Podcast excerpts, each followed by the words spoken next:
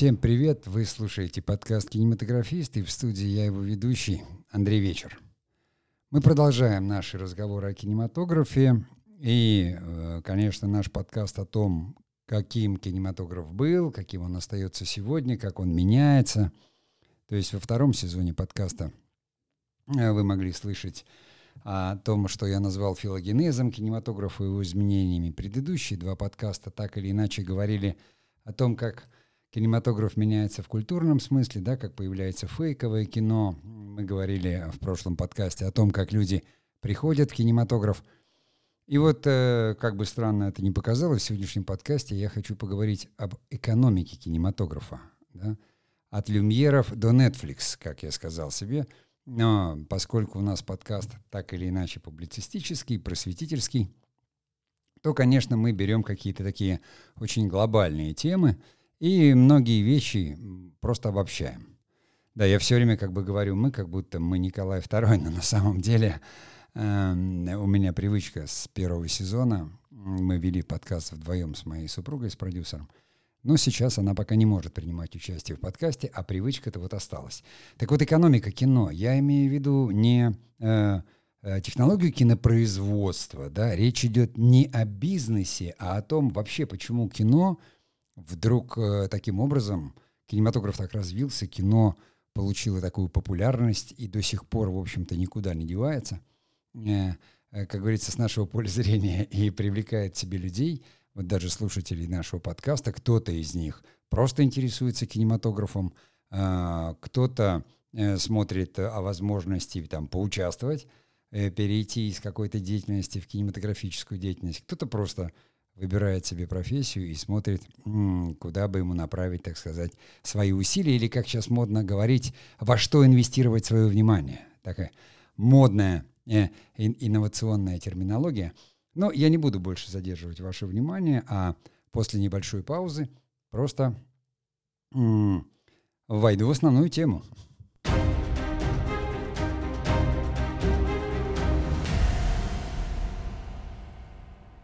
Экономика кинематографа. Давайте откатимся немножко назад. Я думаю, что в каждом подкасте этого сезона я все равно все буду начинать с 1896 года из «Братьев Люмьер», но мы, скажем, еще немножко назад возьмем и зацепим историю промышленных революций. Это у меня такой профессиональный немножко перекос, потому что одно время для российского издательства Forbes я занимался проектом «Инженерная школа», узнал для себя невероятно огромное количество многих, многих интересных вещей. Вообще обратил внимание и разобрался на то, что происходит, куда двигается значит, э, куда двигаются наши технологии, вообще куда, куда там идет мир. Э, и, в общем-то, я понял, что, ну, и кино тоже э, так или иначе обязано своим появлением технологиям. Я уже упоминал в прошлом подкасте, что там братья Люмьер, они были владельцами фабрики, которая производила дагеротипы да, для фото. И, в общем-то, они смотрели возможности развития бизнеса, это были времена так называемой второй промышленной революции. Э, ну, скажем, экономисты, политологи, философы везут споры, там, какую революцию считать первой, какой второй. Я когда-то, как говорится, вот на открытии инженерной школы сделал такой небольшой доклад. Поэтому, если говорить там э, э, вкратце этот курс, то, в общем-то, все начинается, как говорится, история цивилизованного человечества начинается с момента изобретения плуга — а еще раньше, с того момента, когда кто-то из, так сказать, наших предков взял в руки палку и сбил банан, я тогда сказал, что это был первый, первый инженер. Да? И вот э, если говорить о плуге, то есть человечество стало оседлым, перестало скитаться, смогло уже э, выращивать и накапливать продукты. Это еще не промышленная революция, но это где-то вот произошло там 10 тысяч лет назад. А потом дальше, естественно, там первая промышленная — это паровой двигатель и создание первых фабрик, Обратите внимание да, на слово «фабрика». И вторая промышленная революция — это уже не только появление электричества, но вот потом и дальше, то есть конец э, 19 века, создание конвейера Форда, и в итоге там завершение ее появления там транснациональных корпораций. Я вот все вот эти вещи говорю специально, потому что это все имеет отношение к кинематографу. И к его появлению. Вы понимаете, что без появления электричества аппарат братьев Люмьер был бы э, невозможен. Да? Без развития какой-то химической промышленности, то есть появления дагеротипов, а потом превращение, собственно, вот этих фотопластин и возможность вот эту в пленку. Нужно было только добавить движение, то есть свет совместили, движение. Поэтому если вообще говорить о технической отрасли, там, кинематографа, то, наверное, это можно заглянуть там вообще в 16 век, когда ученый, я сейчас не помню его фамилию, но открыл вот этот закон преломления световых э, волн. Мы так далеко заглядывать не будем. Просто сразу же кинематограф как стартовал? Вот, э, допустим, э, там фабрика, она появилась определенным образом. Вот фабрика как э, какой-то экономический феномен. А здесь практически сразу, то есть на фабрике уже появилось кино. То есть у братьев Люмьер была фабрика. И хотя, ну, как бы считается, что э, я уже говорил в прошлом подкасте, что Эдисон на несколько лет раньше зарегистрировал свой аппарат, но у него там был вот э, как бы немножко другие параметры, да, 30-40 кадров в секунду, там еще какие-то э, э, другие технические немножко принципы. А сразу сделали аппарат, который мог и снимать, и проявлять, и показывать. То есть они создали э, предмет, вот продукт. Продукт. И естественным образом экономика их строилась на том, чтобы продавать этот продукт. Они сняли все свои первые фильмы, чтобы показать возможности продукта. Вот если вдуматься, то вы поймете, вот у вас сейчас в руке смартфон и iPhone, который производит все те же самые действия – вы на него можете снимать, вы на нем можете монтировать, и вы с него можете показывать. И плюс есть возможность доступа да, во всемирную сеть, где эти видео можно размещать или посылать. То есть, по сути, весь мир, все, кто имеет в кармане телефон, стали кинематографистами. И я иногда натыкаюсь в интернете как бы на какие-то высказывания достаточно уже известных там фотохудожников или, допустим, вот, ну, кинематографистов уже нового поколения, которые говорят, ну, представляете себе, там, дети сейчас, они... Мама спрашивает, где это, ребенок быстро снимает ролик, мгновенно монтирует и высылает ей там через мессенджер. Или я слышу в восторге там мужчин, которые говорят, я пока там что-то где-то разбирался, такси вызывал, моя жена успела сделать два ролика для Инстаграм смонтировать их и разместить. И все это с такой скоростью. Вы понимаете, это вот все тот самый филогенез. Это кинематограф в действии, потому что кинематограф — это движущееся изображение, похожее на жизнь. По формулировке, да, которая существует. Поэтому э, братья Люмьер это сделали, э, ну, на тот момент очень продвинуто тогда, как это могли. У них была фабрика, на которой можно было производить пленку, в особенности, ну, как говорится, кинопленка была новой, и нужно же показать ее применение. Поэтому был придуман аппарат, и, естественно, сняты фильмы. Выход рабочих с фабрики, прибытие поезда, потом политый поливальщик. То есть это все поиски, это маркетинг, это поиски применения вот этого нового, совершенно диковинного э, технического средства. Точно так же, как первые кинотеатры, вы помните, назывались электротеатры. Если посмотреть скорость распространения вот э, этого киноаппарата, этой новой такой диковинки, этого синематографа, ведь э, тот же самый Эдисон, он зарегистрировал э, свой э, аппарат, но его аппарат заключался в том, что, как говорится, заплатил денежку, бросил монетку, приложил глаз и смотришь там движущиеся изображения. А люмьеры вывели его наружу, они вывели его на экран, они сделали его массовым. То есть у Эдисона его там как-то скоп этот назывался – можно было смотреть дырочку одному человеку, а здесь можно было направить луч на стену с этого же аппарата и в массе своей, то есть ну, бесконечное количество людей могло видеть, да? Ну, сколько там, как говорится, набьется. И поэтому вся экономика э, первичного кинематографа, она строилась на продаже киноаппарата, который, естественно, ну, как бы, это заслуги уже э, там каких-то юридических изменений, все потому что существовало патентное право, можно было зарегистрировать. И продавали, то есть франшизу. Собственно, по-нашему сейчас как бы продукт э, фактически. Причем людям не надо было привязываться. Они покупали аппарат, им говорили, вот ты купил аппарат, едешь и снимаешь фильмы. Да, они, конечно, в рекламе говорили аппарат братьев Люмьер, то есть, по сути, франшиза, да, электротеатр – но уже в 97 году уже первые показы были в России. Не только в России, по, практически по всему миру. Понимаете? В 1912 году уже первая киностудия была в Одессе, которую создал купец. Э, и, собственно, он снимал свои фильмы в павильоне, скорее всего, это были складские помещения, 400 метров. То есть не сам аппарат, а именно место показа должно было быть, где есть стена, куда можно направить луч. И самое главное, где организовывать съемку. Хотя, конечно, документальная съемка, она требовала всего лишь навсего ну, присутствия оператора с камерой, которую там ставили, крутили ручку и снимали что-то. Но показывать надо было. Но как только э, было снято игровое кино, стало понятно, что где-то уже нужно э, место, где нужно организовывать съемку фильма. То есть, по сути, практически сразу появились кинофабрики. Не было как таковых таких кинематографистов-одиночек. Ну, то есть человек купил у Люмьера камеру и поехал там чего-то снимать, как вот сейчас стал блогером и поехал по миру, понимаете, потому что, ну, а где показывать, а как и что, и пленку надо поставлять, то есть сразу, кино сразу появилось с фабрики. А фабрика, как мы помним, да, у нас это результат э, первой промышленной революции. То есть такое отставание – там на 100 с лишним лет, с одной стороны, а с другой только появляется электричество, и химическая промышленность что-то достигает.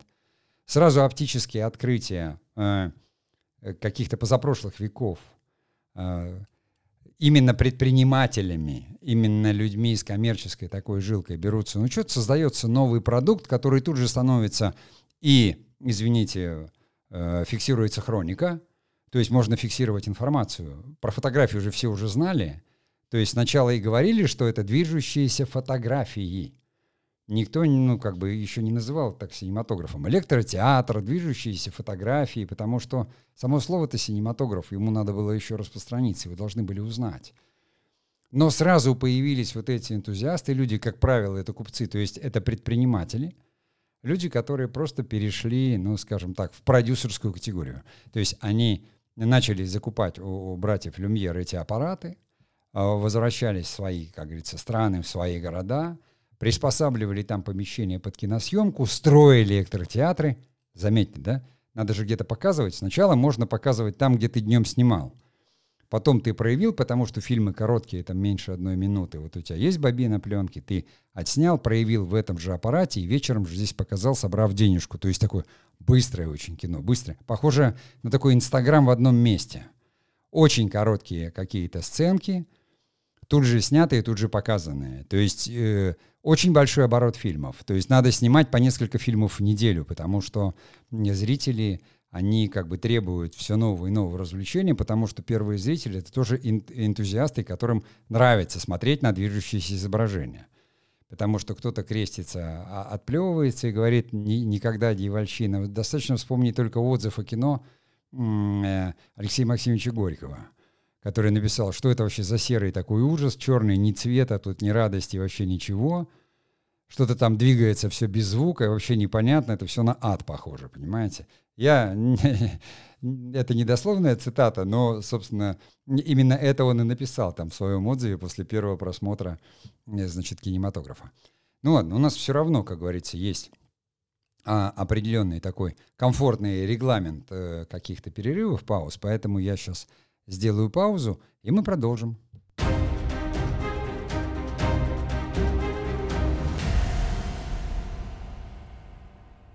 То есть появились первые кинофабрики, да, практически это все один этап, один период, когда мы видим, то есть практически, то есть появился продукт, продуктом являлся киноаппарат, еще раз говорю. Братья Люмьер продавали киноаппараты, а не фильмы.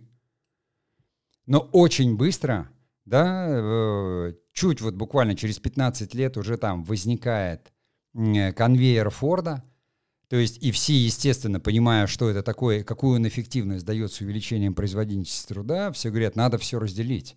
Надо снимать фильмы и показывать фильмы отдельно. Естественным образом, как говорится, не стоит на месте творческая мысль, говорит, как увеличить продолжительность фильма, как чтобы фильмы были не 3 минуты, там уже 10 минут, 15 минут, 40 минут – для этого нужны специальные аппараты для показа фильма, потому что сюда уже в аппарат братьев Люмьеров ты уже это все не вправишь. То есть понятно, что все это начинает модернизироваться, за это берется уже огромное количество людей, и начинается естественный процесс э, который, в общем-то, и шел всю вторую промышленную революцию, так называемую, да, вот это разделение труда с целью увеличения эффективности труда, да, производительности вот этой. То есть кто-то начинает заниматься производством фильма, а кто-то показом. И возникают первые так уже студии, которые не только производят, а так называемые, которых мы и сейчас еще до сих пор мы называем менеджеры.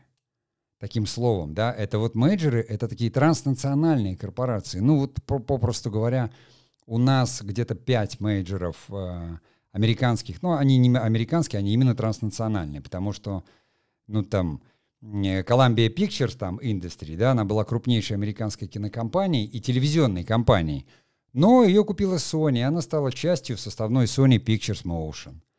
То же самое там произошло из там когда-то Колумбия поглотила Tristar, я говорю, а потом была поглощена сама. И вот крупнейшие менеджеры, э, их, я говорю, что мы на слуху у нас там Disney, но Disney тоже, по-моему, владеет Sony. Sony чуть ли не всем владеет. Но, тем не менее, Disney же владеет. У них и телеканал свой, да, и производственная компания своя, и самое главное, дистрибьюторская сеть. Но сначала вот эти студии первичные, они начали строить сети своих кинотеатров. Я сейчас говорю про Америку, потому что у нас ровно то же самое происходило. Возникло там после революции, э, то есть у нас уже были кинофабрики, когда-нибудь мы поговорим, да, про Ханжонкова, про Дранкова, первых энтузиастов кино. Они построили кинофабрики, просто построили их с нуля. Они построили свои кинотеатры, то есть кинотеатральные сети, пусть даже в одном городе или там городах. Потом это естественным образом, сами знаете, в какой момент это все было национализировано, ликвидировано и уже возродилось под э, именем государства. И хотя государство у нас тоже, э, ну, то есть разделяло кинопрокат, допустим, и кинопроизводство, но создав студии, государство уже большое, все это принадлежало государству, оно было самым крупным менеджером. Оно решало, в каком кинотеатре, какому фильму, какую категорию присвоить, где показывать. И кинотеатры были тоже разных категорий. И еще плюсом были кинопередвижки, когда кинотеатров не хватало. А потом возникла сеть клубов. Э, допустим, это самое такое. Они были в районах, там в деревнях, клубы, а кинотеатры только в крупных городах. А потом возникли уже широкоформатные кинотеатры, широкопанорамные, стереокинотеатры – ну, у нас здесь экономический подкаст, то есть не, не экономический, а подкаст про экономику кино, а не про технологию. Я не знаю, кстати, э, хотелось бы обратную связь получить слушателей э, о том, вообще интересна такая тема, э, говорить об экономике кинематографа и технологии, потому что об этом можно много что рассказать интересного, и мне кажется, что людям, которые э, трудятся в отрасли, которая сейчас невероятно большая, да, или хотят в нее прийти, или интересуются ей, важно все-таки знать, из чего она состоит, как она работает. Э, потому что мне невероятно интересна вот эта экономика, когда ты ее понимаешь, ты, ну, понимаешь, где ты находишься, в каком месте пространства твое место, потому что, ну вот вы представляете, э, да, затратность. Но тем не менее, я говорю, что люди, когда разделили, что получается? Такой конвейер Форда получается. Фильм снять горизонтально, да, вот представляем себе конвейер. То есть вот там люди пишут сценарий, потом он там, съемочная группа, она готовится снимать. То есть первые студии, там вот как Ялтинская киностудия, также и Голливуд. Почему уехали в Голливуд? Ну потому что там света больше. Там больше 300 дней в году свет. И первые студии — это просто люки в крыше, которые открывались, и при солнечном свете это все снимали еще не умели и не могли организовывать всякие съемки где-то там в городе. Ну, то есть и выезжали, может быть, на натуру. На натуре ведь проблема в том, что тогда надо загораживаться от солнца, потому что его много, и чувствительность пленки там была не такая, да и оптика была другая. Поэтому где можно было это контролировать, все построить, снимали театральным же способом, в одной декорации, потому что понятно, что из театра, который, если появились электротеатры, то понятно, что люди из театров, режиссура пришла из театров, художники пришли из театров, актеры пришли из театров, а откуда они еще придут? То есть если есть трансформация деятельности, там та же самая драматургия, те же самые роли, только их снимают. Ну, поэтому и способ существования актеров был такой театральный, и грим такой, понимаете, потому что, ну, а что пленка почувствует? Ты не обведешь вот так вот черным глаза актеру, так будет и непонятно, что глаза – их так обводили и в театре, надо же не забывать, что еще многие театры и освещались-то обычным огнем. То есть там свечами, какими-то или газовыми фонарями. Электричество же еще не повсеместно было. То есть со светом была, как говорится, большая проблема. Что там зритель разглядит с галерки, когда э, сцену освещают чуть ли не факелами. Понимаете?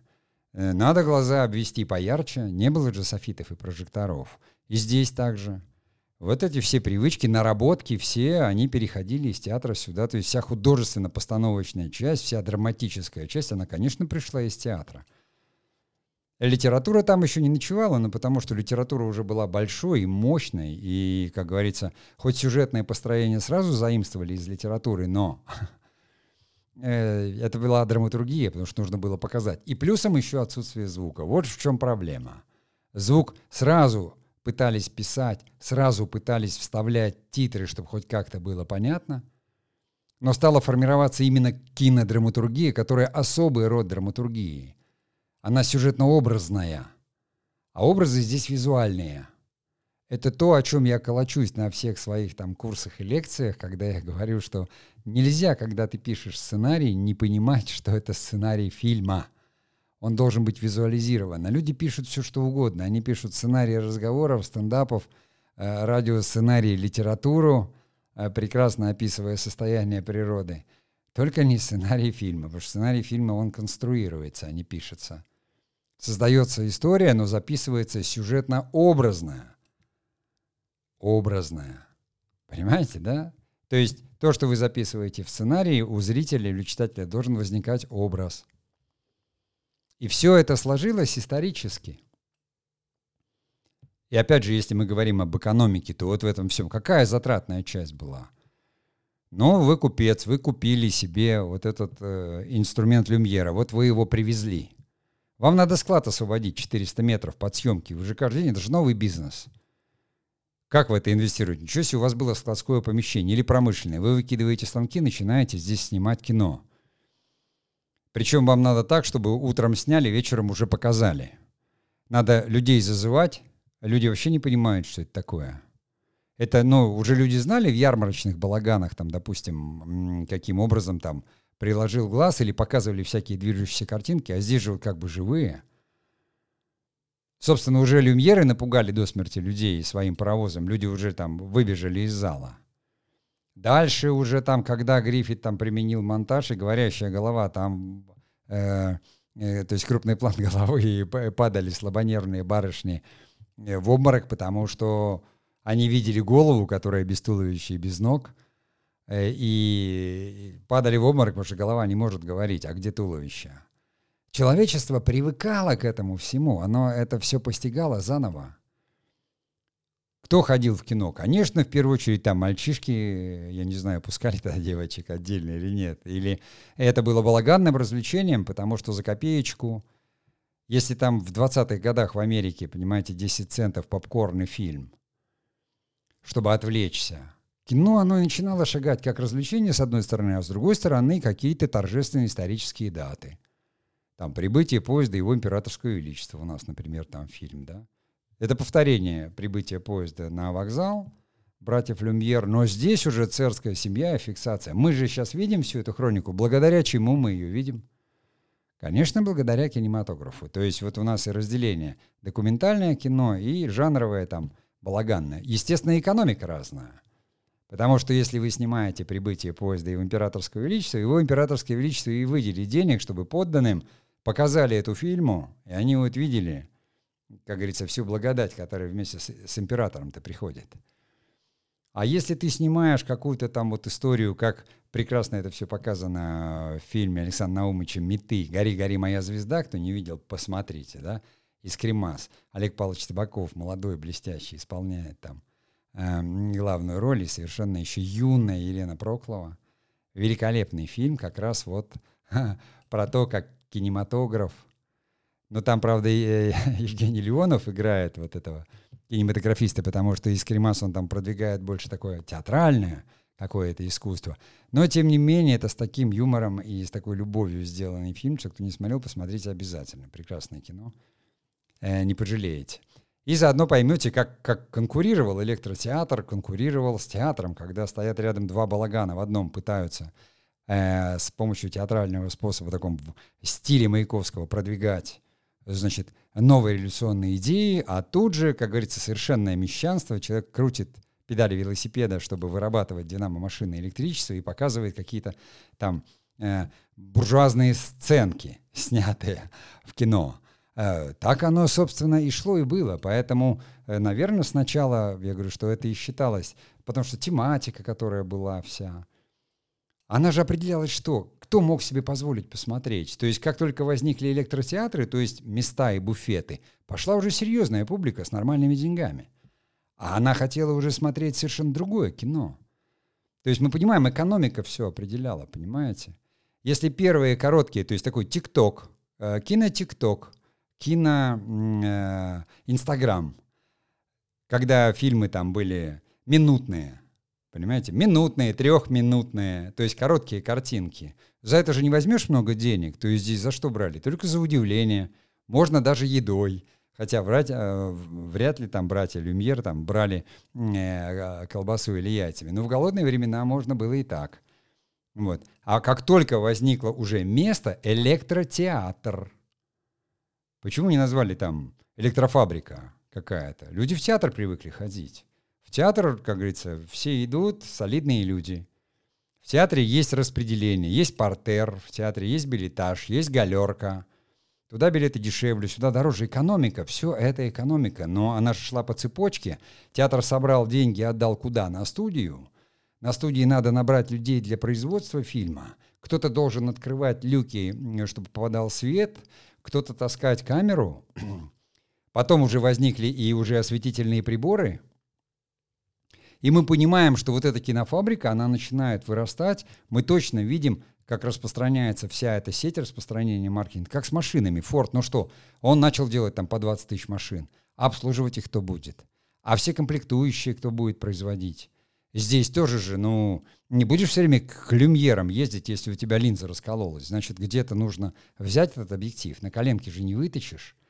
То есть все начинает подстраиваться. Вот почему это все детище вот этих промышленных революций. И так важно это понимать в контексте времени, в контексте истории. А я еще хочу вам в контексте философии это как-нибудь рассказать, и в контексте культуры, в контексте искусства. Все то, где мы сейчас находимся, где находится кинематограф, это естественное развитие. Да, кинематограф на фоне там всех экономик, понимаете, но все-таки экономика кинематографа это не, не одна сотня миллиардов э, в год не, не имеется в виду вот на, а мировая. Это, ну, уже сколько написано, давным-давно написано, да, что кинематограф — это род человеческой деятельности.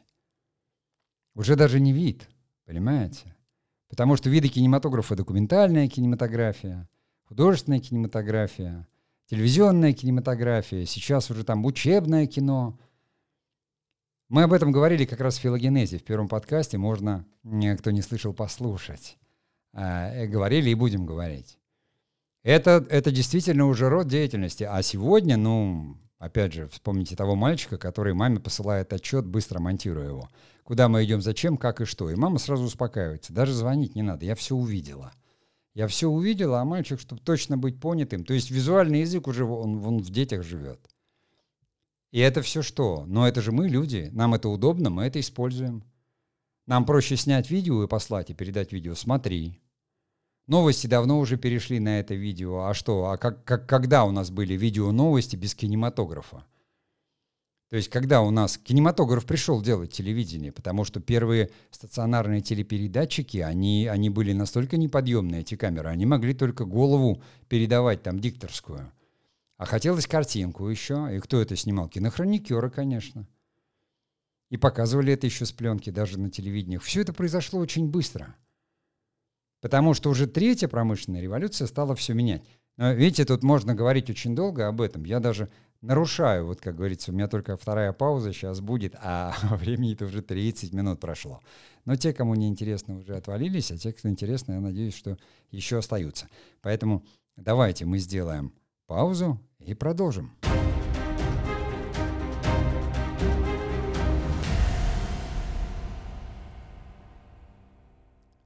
Конечно, вот м, скакать таким галопом по Европам, а, оно не, не очень может быть интересно, но, видите, такой жанр разговорный подкаст и публицистический, он, он позволяет немного обобщать какие-то вещи.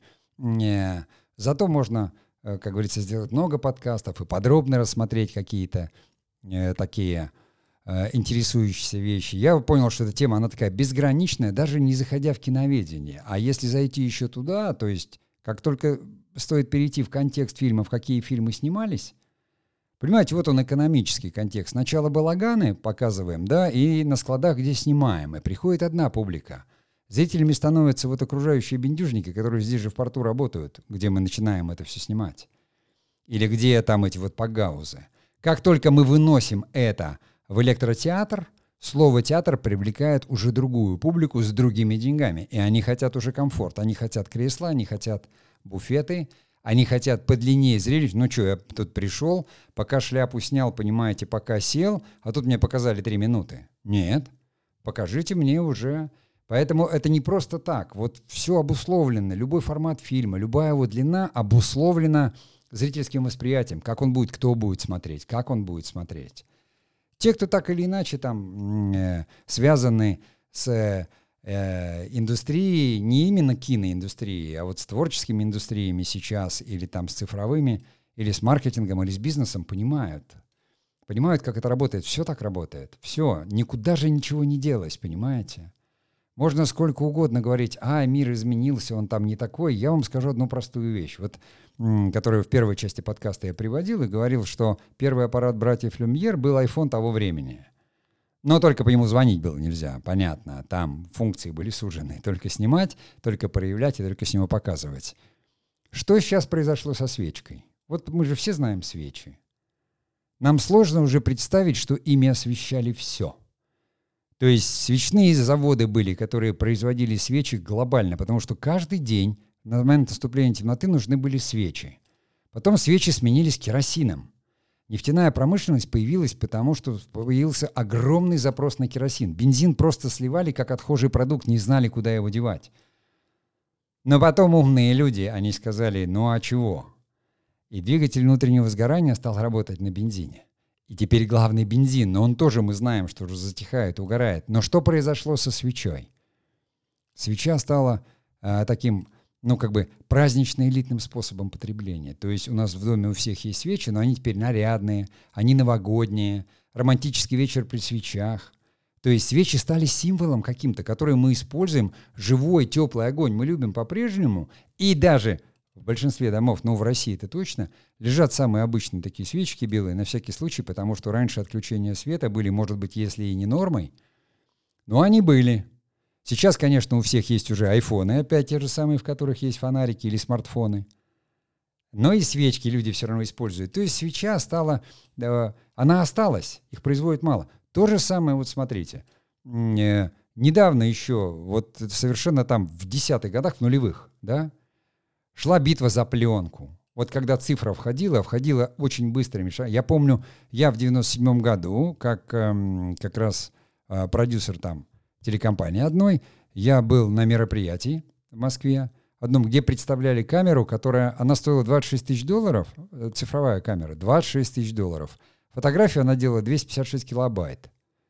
Интерес был прям, это 97 год. 97 понимаете? Э, там уже, допустим, в 2007 у меня был 300-й Nikon, когда я заканчивал курсы э, при там и Тартас э, фотографические. А в 2011 году я снимал на Nikon 800, и уже я снимал фильм «Ископаемый». То есть, собственно, 13 лет. И эта камера уже была доступна. Она была доступна, она стоила, по-моему, не дороже там, я не помню, трех, что ли, тысяч долларов. Тогда на тот момент, то есть это было около... Ну, тогда рубль стоил по-другому. И уже вовсю, уже несколько лет на рынке уже был Canon, который там сносил все вот этот пятый. То есть цифра шагнула очень быстро. Я помню все эти заседания э, в Доме кино, как инженеры с сомнениями говорили «нет», операторы говорили «не хватает пластичности э, у, у этой самой, у цифры, не хватает того, не хватает всего». Смотрите, как быстро перестроился Ари на выпуск камер и там модификации камер. За это время возникло что-то новое. Вот, э, опять же, э, Blackmagic, да? Они уже выпустили приложение, там, DaVinci Цвет и Свет. Они создали целую инфраструктуру вокруг этого, огромную, гигантскую. Куда шагнул Canon и Sony, уже выпустив кинокамеры маленькие. Совсем маленькие, то есть они там, конечно, стоят под 250-400 тысяч, может быть, но вот эти вот низовые, которые уже снимают в 6К и 8К, да что нам 180 тысяч стоит Blackmagic? 6К, а 4К стоит еще меньше. Какое количество оптики? Откуда это все взялось? Понятно, что и Sony, там все и Nikon, они традиционно были, производили фотоаппараты, но вот этот рост, рост производства видео и тут же запрос на качество этого видео – и за какие-то 20 лет совершенно новая индустрия появилась и родилась. Вот в чем дело. Что действительно человек, имеющий iPhone в кармане, он, по сути, является кинематографистом. Сам себе режиссер.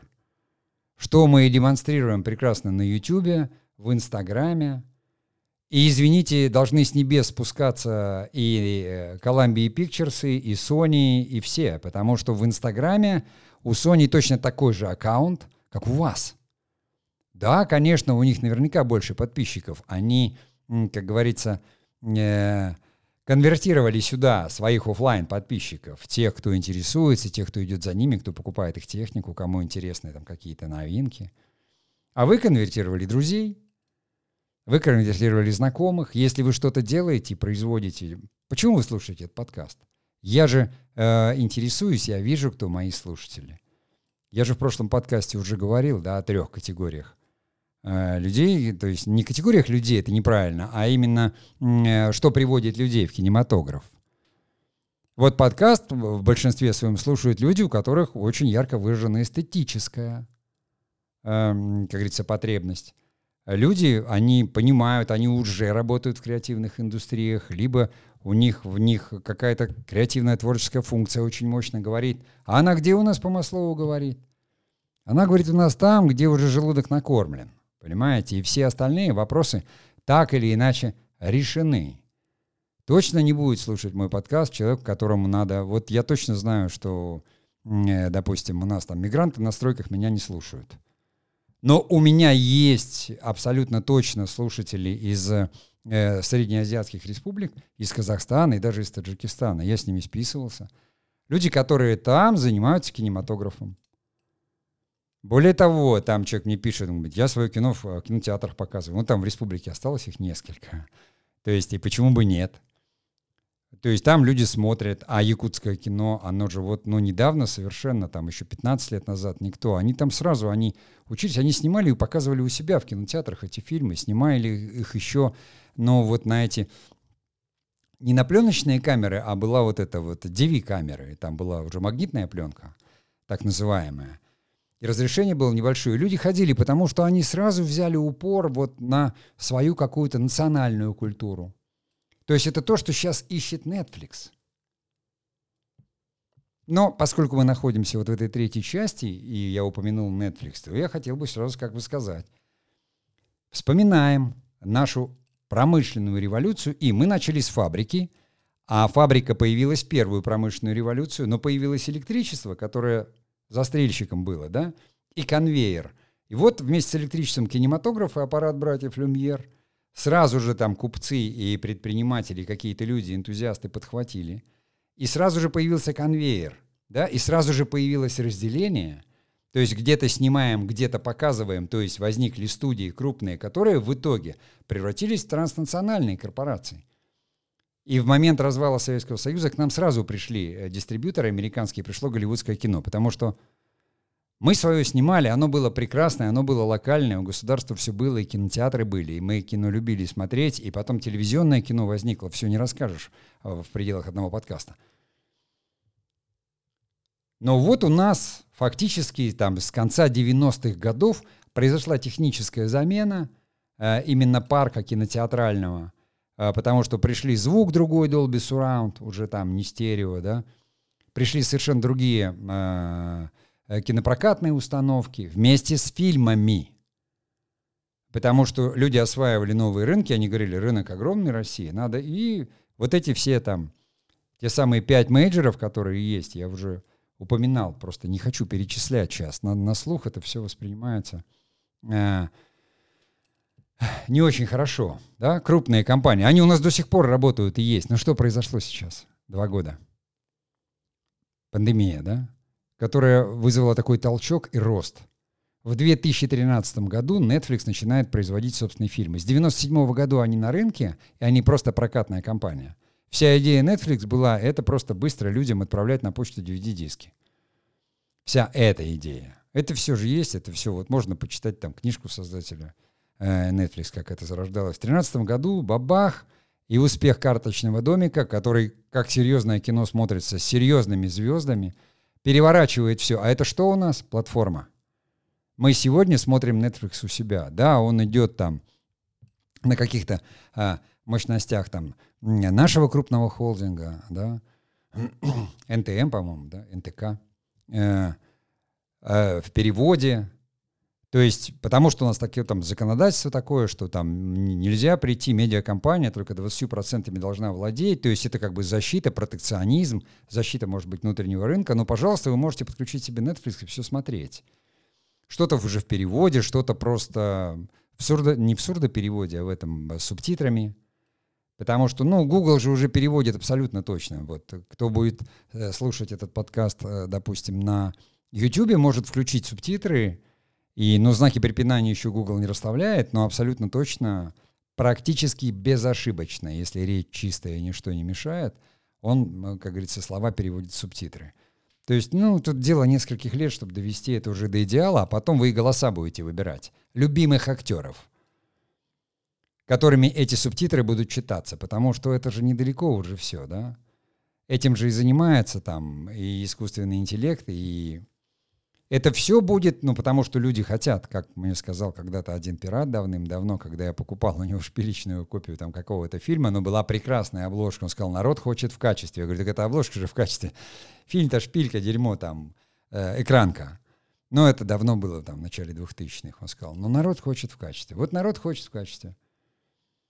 Понимаете, я хочу голос, чтобы Брэд Питт говорил по-русски. Или там Мэтт Деймон говорил по-русски. Я хочу слышать голос актеров. Сейчас это могут слышать только э, те, кто на слух воспринимает английский язык. Потому что субтитры читать может быть и не очень удобно.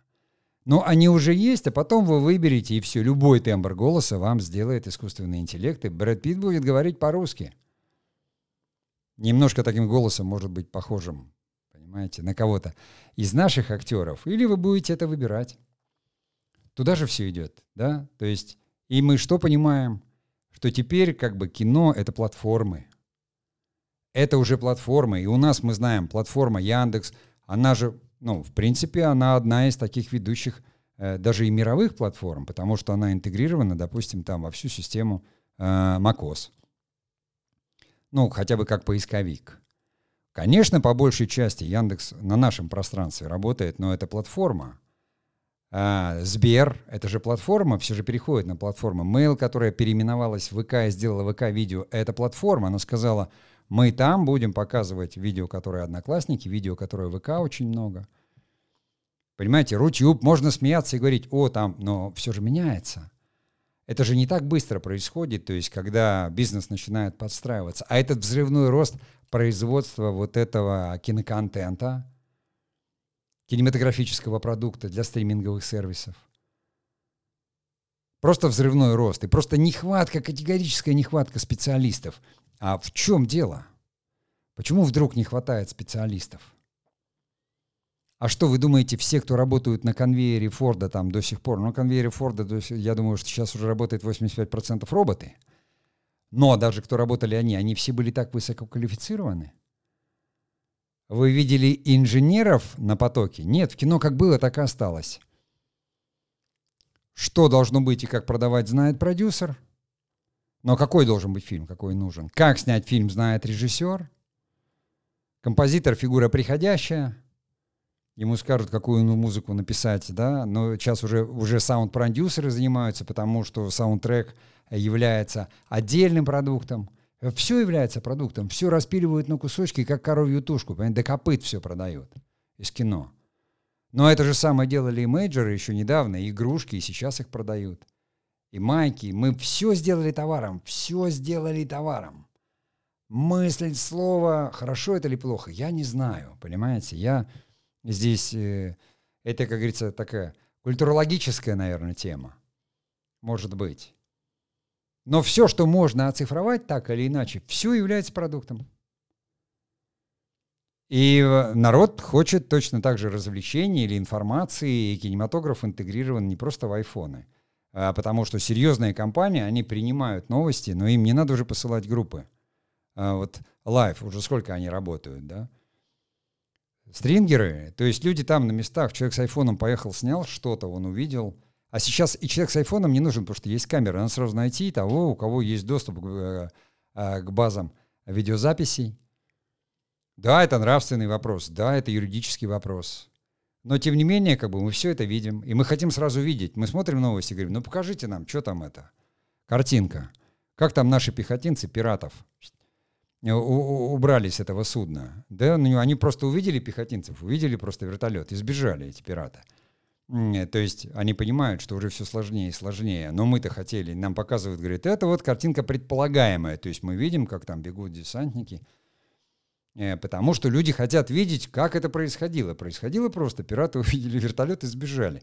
Но людям уже надо, читателям, зрителям, показать там э, какое-то видео, которое предупреждает, что это видео не, не самого события, а это видео там каких-то учений. Вот так это, мол, происходит. Это что? Это кино, понимаете? Это кино в чистом виде.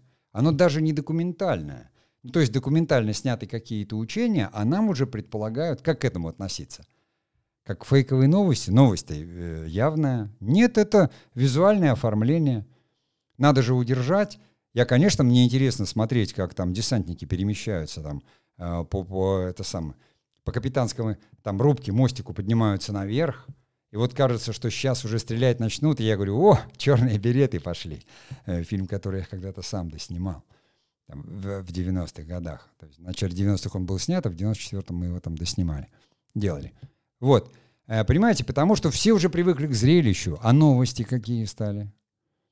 И не только новости, да ладно, с приходом вот этих таких фигур, как а, Парфенов или Пивоваров, посмотрите, э, что э, на YouTube-то происходит. Вы понимаете, что там а, одно видео, только там Bad оно там занимает, я не знаю, месяц, а то и больше работы, потому что там вся эта дорожка — это фильм, это полнометражный фильм, которому надо написать сценарий, нужно все отснять, но только он в формате, там, допустим, YouTube, нет там таких требований, потому что дистрибьюция, это понятно, выложил на YouTube э, в, формате там Full HD или даже 4К. YouTube это что? Это платформа.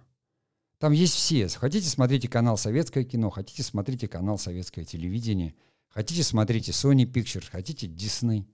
Что угодно. Э, наша же Маша и Медведь, миллиардные просмотры, недавно об этом говорили. Понимаете, люди сидят там, производят это. Где это может быть в Питере. А весь мир их знает, весь мир смотрит. Вот, то есть все, кино, оно, как говорится, вместе с экономикой, оно догнало. Оно догнало с третьей промышленной революции, оно догнало – и, и все пришло на платформы. Мало того, что у нас есть Netflix, но определенные наши же уже производящие компании, они снимают фильмы для Netflix, потому что Netflix говорит, нам, ребята, нужны э, местные истории. Нам не надо еще совершенно недавно, там, 10 лет назад, все покупали Библии сериалов и транслировали у себя, делали эти сериалы. А теперь они говорят, нет, мы ищем, что у вас тут новенького. То есть запрос на креатив дичайший, давайте идеи. И отстают-то только творцы, которые творят, то есть посмотрел на каком-то канале какую-то историю 200 серий, понимаете, и такое же вот создам. Спросите у любого человека, работающего в индустрии, да не только здесь, в бизнесе, где угодно, чего не хватает. Все говорят, идей. Идей, нет идей, нет идей. Послушайте вон рекламу известного банка, где они говорят, деньги мы дадим, принесите идею, не делайте так, как все. Они говорят, прямым текстом. Не надо так, как все. Где ваши идеи? Потому что идея самое дорогое и сложное. Самое дорогое и сложное, потому что, чтобы родить идею, не просто нужны мозги там или знания, время нужно, время и опыт и ошибок. То есть у Эдисона 10 тысяч лампочек, понимаете, не загорелась, пока одна загорелась. И что она загорелась? Надо же было производство наладить лампочек. Надо же было людей убедить, что лампочка лучше, чем свеча, и дешевле. Экономически нужно было, как говорится, доказать. Первая лампочка в производстве там доллар сорок, а он сразу выставил там ниже доллара, иначе покупать же не будут. И сколько лет прошло, прежде чем он вышел, а чтобы выйти на эту окупаемость, что нужно было сделать, да? Нужно было производительность увеличить вот эту труда, то есть еще больше, чтобы сколько-то лампочек выпускать. Понятно, что это не инженеры уже делают. Если первую лампочку делал сам Эдисон, то сейчас-то лампочку уже вообще делают роботы. И лампочки-то у нас уже светодиодные. Э, то есть потому что э, экономим электричество, потому что добывать его все сложнее, потому что требуем все больше его, все нужно. Уже из атомной энергии, из приливной. И сейчас все там говорят о каких-то кризисах. Видите, как далеко можно уйти, только говоря о кино, о кинематографе. И сейчас уже все, вот мы прошли путь не через фабрику и транснациональные корпорации, то есть фабрика, сети, потом транснациональная корпорация, к платформам. Платформы всасывают все. Вот сейчас в очередной раз там мы еще досматриваем то, что было снято до локдауна, да, вот прошел сейчас Джеймс Бонд, успел. С завтрашнего дня кинотеатры опять вынуждены переходить, как говорится, на вот этот там закрытый или какой-то еще режим – вы что думаете, что два года люди сидели вот э, и, и думали только о том, что какой нам фильм такой запустить покруче для кинотеатров? Кинотеатры не умрут.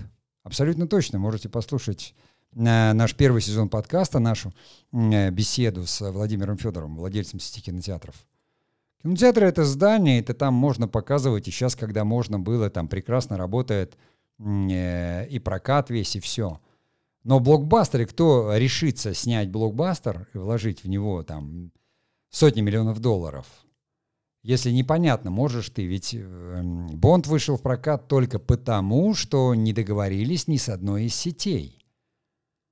А, кстати, э, одна из компаний, как раз она и тоже входила вот в эту в транснациональную корпорацию, которая там Бонда делает. Вот. Э, когда-то там это Метро Голден Майер, по-моему, делал. Сейчас я, я, я не берусь точно. То есть кто, кто захочет, можно погуглить, посмотреть. А, потому что это не такая сейчас важная, как говорится, информация здесь. Но тем не менее, вот они что-то, они собрали, свою не собрали, пока непонятно, цифры еще не окончательные, но кинотеатры уже... И понятно, что уже и пираты сработали, и можно посмотреть. Поэтому, конечно, будущее за платформой, и будущее даже не за таким развлекательным кино – сериалы, Netflix, там уже все, понимаете? А кто? Люди на ТикТок уходят, на короткие формы. Новое поколение говорит, это все длинно, это все долго. И все разделяется. Вот есть очень длинное, то есть чем больше серий в сериале, тем лучше. Чем короче видео на ТикТок, значит больше видео можно вместить, тем лучше. И вот уже первые эксперименты в кино, то есть как бы полный метр пытаются разделить на э, короткие серии, называют это там киносторис, экспериментируют. Кинематограф невероятно э, развивается, невероятно ветвится, и поэтому, если вы слушаете наш подкаст, то, конечно, вы пришли сюда, потому что он тоже привлекает вас либо своей вот какой-то ламповой магией старого кино, о котором я редко упоминаю, э, то есть э, э, это скорее киноведы должны делать и любители, но это тоже сейчас я очень рад тому, что, допустим, там э, Москино показывает э, фильмы Госфильмофонда на пленке, Понимаете, это и происходит. То есть кинотеатр, поход в кинотеатр становится очень таким сакральным, как в театр. Вы идете, потому что вы будете смотреть Андрея Рублева на пленке. В кинозале с пленочной, этой самой, с пленочной прокатной, э, с прокатного аппарата. Вы за всем следите в Инстаграме или там в Фейсбуке. Покупаете билеты через, но вы хотите прийти в зал. То же самое, что со свечой происходит. Да, производят пленку в небольших количествах, но какой смысл на ней снимать? У нас отснято столько с, э, фильмов на пленке, три четверти э, фильмофонда дореволюционного не разобрано. Просто, ну, не успеть это все разобрать. А сейчас там оцифровка уже несколько лет идет, но представляете, сколько там картин и лент. И это все можно будет увидеть. Где? На Ютьюбе. И, и все будут выкладывать контент, потому что, как сказал Билл Гейтс, да, контент король. Я бесконечно могу продолжать разговоры на эту тему. Я все-таки завершаю вот эту тему, как говорится, экономики в кино от люмьеров до Netflix Мне кажется, что мне чуть-чуть удалось хоть что-то там немножко осветить, как это происходит. Еще раз могу напомнить, что появился кинематограф в начале второй промышленной революции вместе с началом электричества, практически сразу впитал в себя все наработки, вот эти вот конвейерно-производственные, тоже и коммерческие, разделившись на студии, на прокат. Дошел, мы с вами точно застали, потому что еще живы и еще будут достаточно долго жить транснациональные вот эти корпорации, которые в кино называют мейджерами, и мы будем слушать и о Sony Pictures, и о Disney, да, и о других там каких-то дистрибьюторах, которые уже, они гигантские компании, в них уже есть телекомпании, в них есть спутниковые каналы и телевидение, у них есть свои там каналы на платформах. То есть они все трансформируются, меняются, но мы уже живем в мире платформ. Мы уже знаем, что такое YouTube, что такое Instagram, что такое TikTok. Э, это разные форматы, там короткие и все. Понимаете, почему важно понимать? Потому что определенное видео вы не сделаете для TikTok. Вы не, вы не сможете конкурировать с тем быстрым и коротким видео, которое происходит там. Но вот все эти игры в ТикТок, это же монтаж, это же э, мельес, вот это вот игра в переодевание, там, во что-то еще, в изменения. Дети играют то, во что играл мельес. Потому что он обнаружил, как фокусник-иллюзионист, что посредством монтажа можно раз и превратить вот такую вот э, э, вещь вот в такую вещь. Понимаете, здесь девушки, вот я такая замухрышечка, вот я раз и красавица. Это все кинематограф нам дал, понимаете? Но чтобы не заходить на четвертый круг, я все-таки говорю, что сегодня мы немножко поговорили о экономике кино э, в контексте времени. Эм, жду ваших отзывов, жду ваших комментариев. Мне любопытно все-таки э, как бы понимать, туда, не туда, нравится, не нравится. Если не нравится, то чего добавить там в подкасты, понимаете? что непонятно. Ну, в общем, понимаете, да? Платформы и сети — это коммуникация. Цифровое медиа, коим мы являемся, это всегда обратная связь. Поэтому я жду обратной связи. А на сегодня я прощаюсь и всего вам доброго.